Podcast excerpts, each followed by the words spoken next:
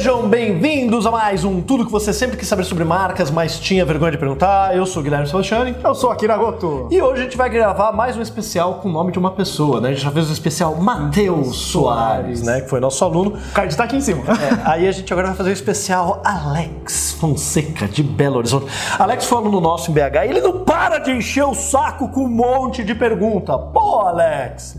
Tem algumas boas, mas tem algumas ruins. A gente vai te trollar. Aluno a gente trola, né? Isso que é legal. Ah, você É juntou, amigo, você juntou né? uma, uma- uma pergunta boa e pergunta ruim aqui. É, a gente só tem. Assim, a gente vai ter que gravar um segundo especial com ele, com a doutora Vanessa, porque tem uma série de três perguntas que não estão aqui, que são as últimas três que a gente não respondeu dele, só sobre direito autoral e tudo mais. A gente vai ter que chamar a Vanessa só pra gravar com a Vanessa mais um segundo especial, Alex. Mas para de mandar pergunta, Alex. Perfeito? Bom, começando aqui com o especial dele, falando, falando de. Começando com a primeira pergunta. Fazendo a pergunta odiada de maneira inversa. Qual livro de branding e identidade visual eu não devo ler, considerando que eu estou chegando aos 40? Pô, cara, você vai morrer, é isso? Entendeu? Eu tô com 40, eu ainda continuo lendo, né? Assim, você Ele tá querendo te matar. Alex, pô, cara, assim, você não tá, né? Não tem isso de parar de ler. Você vai ler pro resto da vida. Pensa que você tá na metade da sua vida, provavelmente, você vai poder ler muita coisa. Então vamos lá. Ele tá fazendo menção aqui ao episódio 46, que eu falo da pergunta mais odiada de todas, Uhum. que é quando o aluno me pergunta qual o livro de brand tem que ler e não É, me faça pra quem não pergunta. sabe, só acessar aqui do lado que a gente vai colocar Exato. pra vocês E aí, assim, é muito difícil dizer qual livro você não deve ler. Eu tenho, diria, tem dois livros que eu não recomendo para os meus alunos. Um é de um autor brasileiro, que eu não vou dizer, porque o cara é vivo, o cara até é gente boa, mas ele, ele tem coisas legais no livro dele, mas tem uma visão deturpada é, de Brain, mas é um cara do bem, não é um cara do mal nem nada, então não vou falar mal dele. E tem um autor americano que é muito bom em outros livros, que é o Al Rees. Ele escreveu vários livros bons. Cara, o Al a gente tem que homenagear o cara. Ele cunhou o termo posicionamento de marca junto com o Jack Trout. Escreveu com o Jack Trout um livro ótimo chamado As 22 Imutáveis Leis do Marketing. E aí escreveu um livro muito ruim chamado As 22 Imutáveis Leis do Branding. Mas ainda assim eu diria pra você, Alex, leia, porque eu aprendi com o livro ruim do Al Rees. Sempre tem alguma coisa que você tem que ler. E qualquer autor que você vai ler, vai lá, pega a lombada, vê quem o cara é, vê o que. Isso daqui não tem nada falando do autor, mas tudo bem. É, vê o que o cara é, vê o que tá falando do autor, pra entender um pouco mais o background, a origem dele. Se não é um cara mais de mercado, se não é um cara mais acadêmico, se é alguém que tá querendo promover a própria metodologia. Muitos livros, inclusive bons de branding, começam com Desvendei o segredo de sucesso das marcas vencedoras, porque são autores querendo vender livro. Então, saiba ler todos, mesmo os ruins, com parcimônia. Mesmo com alguém ruim, sempre tem algo para você aprender. Perfeito? E não fique tentando procurar uma verdade. Mas o único que eu vou citar é esse do Rees. Você fez o meu curso de Brain e eu falo lá das 22 imutáveis leis do Brain, que eu acho que é uma falácia aquilo que ele coloca lá. Mas tem uma É, outra coisa e, boa. E ah, quando a gente fala. Identidade visual nem tanto, mas quando a gente fala de livro de brain não ler, a gente tá falando de um. de um tema extremamente recente.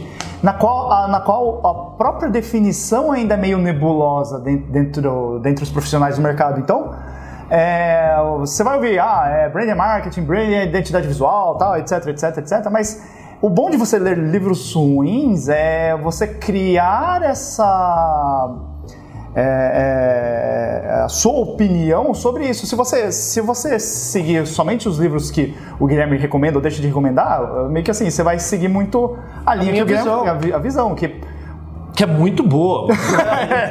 que, é, que é muito boa, mas não é a única.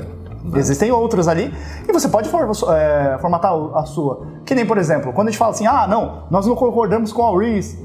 Ah, mas por quê? A gente leu o livro. Então, eu não, assim, eu não não gosto não do prisma do Kupferer, mas eu indico para os alunos lerem para terem a visão do Kupferer. É, eu não o- gosto do método dele, não é que o livro é ruim, eu não gosto do método dele. O Philip Kotler é, é o, é o deus do marketing ali, mas assim, ele não é o dono da verdade. Dá umas patinadas ali. O interessante é você ler é, sob essa ótica, entendendo assim, ah, conseguindo for- formar a sua própria opinião. Fala assim, ah, até mesmo pra você, para você começar a indicar também, ah, esse livro é bom, esse livro é ruim, e É, etc. e por favor, não morra aos 40. Né? Até porque a gente vai levar o curso para BH que você tanto pediu de identidade visual. Vamos lá. Vamos lá, próxima. Gostaria de um bate-papo sobre as necessidades tangentes ao designer no processo de branding, marketing, arquitetura, tradutor, reticência. É, assim, essa ia pra, pra série do Não Deu Pra Responder, mas como a gente ia montar um especial do Alex, eu trouxe pra cá, né? Então, gostaria de um bate-papo sobre suas necessidades tangentes. Tangentes em que sentido? Assim, aquela que faz intersecção com a curva. Aí, do processo de branding, marketing, arquitetura, tradutor. Tradutor a gente não trouxe ninguém, mas vê todos os outros episódios atrás desse que a gente está falando de branding, marketing, arquitetura. Beleza? Próximo. Olá, feliz 2017. Ah, essa aqui é a mais nova. Essa é legal, não, mas essa é legal. Né? A minha primeira, pergunta do ano. É, ó, a minha primeira pergunta do ano é. Se Primeira existe- do ano, eu tô querendo encerrar as perguntas dele, ele já tá falando, ó, essa é só a primeira do ano. E depois veio outra, entendeu? E depois veio outra aqui. Ah, peraí, então aqui tá em ordem cronológica. Tá, tem ordem cronológica. Primeiro do ano, mas daí ele já vem a segunda do ano. Ah, tá. Ah, é. A pergunta é: se existe alguma vantagem em colocar na marca o ponto .com, tendo a achar uma limitação e seja uma sujeira desnecessária? É, essa coisa de colocar o ponto .com como, como parte do logo era muito comum ali no começo dos anos 90, começo dos anos 2000. E eu entendo que algumas marcas até têm que ter uma assinatura desse tipo para se comunicar em alguns casos, mas cada vez menos, né? Eu acho que se você vai ter que ter, por algum motivo, em alguma comunicação, uma marca que tenha lá um ponto .com, cria uma versão sem também. Mas cada vez mais está caindo desuso e pode dar uma cara meio anos 90 para sua marca. Mas a gente já fez isso. Na assinatura antiga do, do Guia de Motéis, a gente tinha lá. Tinha a marca do Guia de Motéis, tinha a marca do guimotéis.com, marca do guimotéis.com.br, marca do Guia de Moteles, por espanhol.com.br, porque na época você precisava fazer outdoor para divulgar o teu site. Hoje já não é mais assim. Mas é, hum, é, hoje não é mais assim, mas é, por outro lado, por outro lado, com a liberação desses é, termos novos, Uhum. acho, que, acho que faz um certo sentido se sua marca for exclusivamente aplicativo. É. Aí faz sentido se ou, quando ou você às tem- vezes, para você- deixar claro que é ponto .com e não ponto .com.br, mas Não, tem que ter a- uma versão com e sem. Não, é. é, não, não, não tô querendo dizer com o ponto .com exatamente, mas o ponto .se, ponto .net... TDL. Uhum. É o TDL, o TDL, o TDL pra... Tá. Vamos lá, rápido, vamos rápido, vamos rápido.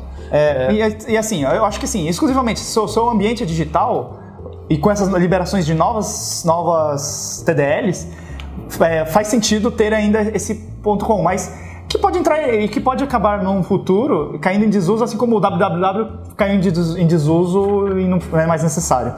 E a última pergunta: Olá, algum caso de erro com aprendizado relevante o suficiente para um vídeo? Cara, que a gente já errou tanto na nossa vida, mas assim, é- são vários, muitos pequenos errinhos que você vai aprendendo a corrigir e não cometer de novo. Acho que basicamente cada vez que a gente errou uma mínima coisinha, a gente aprendeu. A gente aprendeu que é bom deixar o cliente trazer, é, fazer a pesquisa com o advogado dele de análise de registro do liberdade do nome, porque quando a gente indica é, e dá algum problema, o cliente responsabiliza a gente. Já teve um cliente que desenvolveu toda uma identidade visual com base no posicionamento, depois de um ano o posicionamento mudou, então talvez que a gente devesse ter focado em algo mais simples e ter analisado.